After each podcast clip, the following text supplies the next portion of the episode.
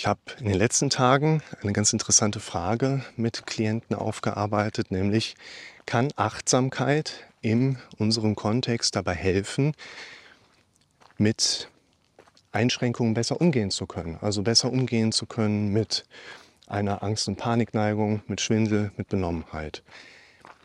Achtsamkeit bedeutet ja grundsätzlich erstmal, einfach nur plump ausgedrückt, ich im Hier und Jetzt.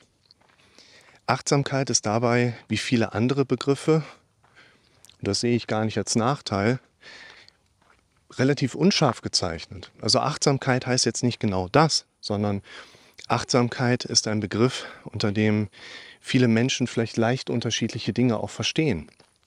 Und das sehe ich persönlich eher als Vorteil. Und jeder darf sich für sich eine Definition finden, eine Anwendbarkeit und Handhabbarkeit im Alltag einfach erschaffen, mit der er einfach einen guten Zugang zu sich selbst findet und ein entspanntes Leben erzeugen kann, fernab von Drama. Das ist doch eigentlich das, was wir alle wollen. Ein entspanntes Leben ohne Drama. Und Achtsamkeit ist aus meiner Sicht ein sehr interessanter Aspekt, für den wir allerdings auch erstmal gerade noch mal festhalten dürfen.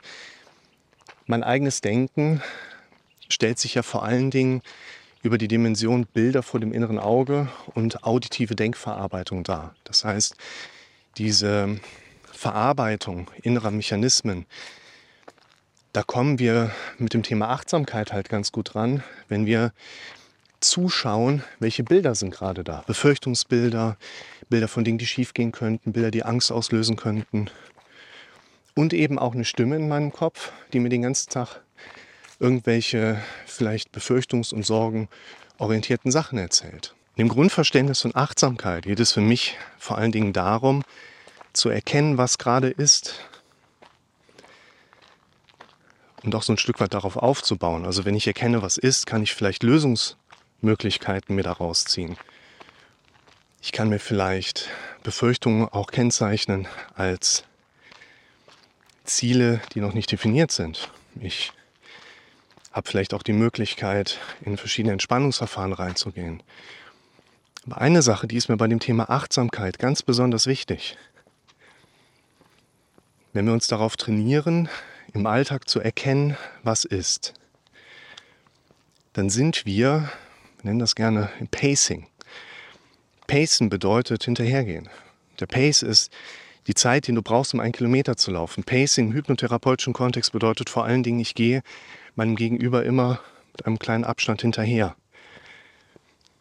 Pacen bedeutet, wir verstehen über die Dimension der Achtsamkeit, was in unserem Kopf eine Rolle spielt.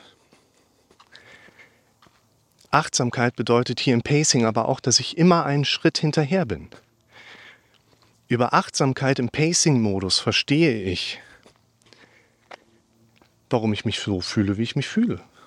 Das Pacen der eigenen Gedanken zeigt in der Regel immer einen adäquaten Wechselwirkungsmechanismus auf. Wenn wir die gedankliche Ebene herausarbeiten, was für mich sehr streng zum psychotherapeutischen Prozess dazugehört, dann finden wir heraus, okay, das ist adäquat, warum ich mich so fühle, wie ich mich fühle. Es passt, dass ich die ganze Zeit Ängste habe, weil ich habe ja auch die ganze Zeit angstauslösende Gedanken im Kopf. Es passt, dass ich stets innerlich unruhig bin, weil ich immer wieder von meinem Kopf vor Augen geführt bekomme, was ist, wenn es nicht klappt. Über das Pacen im Sinne der Achtsamkeit können wir die Logik ein Stück weit verstehen, können wir die Adäquatheit der Zusammenhänge erkennen. Und der wichtige Punkt ist, das reicht uns nicht. Wenn wir Achtsamkeit im Sinne von Pacing verstehen, bleiben wir immer einen Schritt hinter der Lage. Und was wir lernen dürfen, ist vor die Lage zu kommen. Wenn ich mir immer einen Schritt hinterher bin, dann bedeutet das für mich auch, dass ich keine Impulse setze, die meine Situation verändern. Wir glauben nicht an das, was richtig ist, wir glauben an das, was wir am häufigsten gehört haben.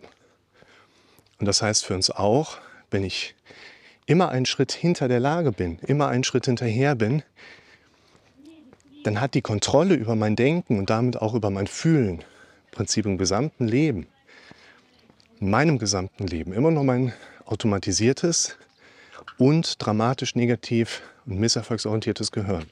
Wenn ich darin etwas verändern möchte, dann darf ich derjenige werden, der da mitbestimmt. Dann darf ich derjenige werden, der dort mit kreiert. Und das geht nicht, wenn ich der Sache immer einen Schritt hinterher bin.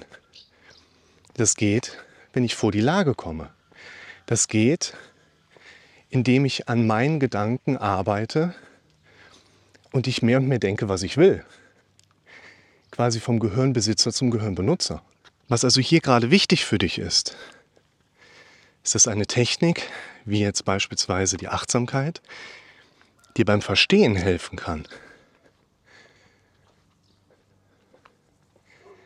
Die Achtsamkeit im Modus des Pacens wird dir aber nicht unbedingt dabei helfen, Dinge auch wirklich zu verändern. Wir bleiben aber in der gleichen Ebene und verändern nur ein Stück weit den Modus, indem wir zwei Schritte vorwärts gehen und nutzen Achtsamkeit im Sinne des Leadings. Wir können uns hier zunutze machen, dass letztlich unser Gehirn jeden Gedanken verarbeitet. das bedeutet auch, dass wir einfach nur die Gedanken, die wir herausarbeiten, die wir gerne in Zukunft mehr denken möchten, mehr von alleine hier oben auch denken können wollen.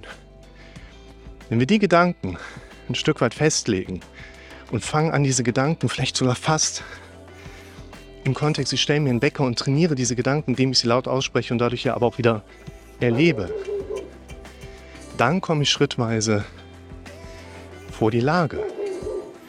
Und dann habe ich ein Modell von Achtsamkeit, was auch wirklich funktioniert.